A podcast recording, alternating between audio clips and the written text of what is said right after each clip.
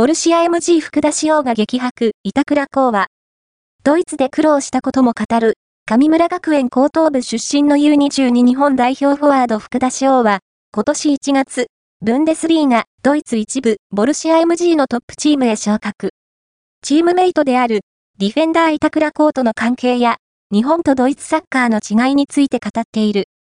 高校から J リーグを経由せず、即海外挑戦で注目を浴びた福田。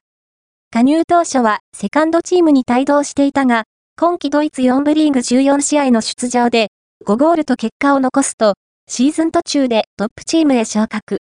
今年1月27日のブンデスリーガ第19節バイエルレバークーゼン戦でデビューを飾ると、その後もリーグ戦2試合でピッチに立っている。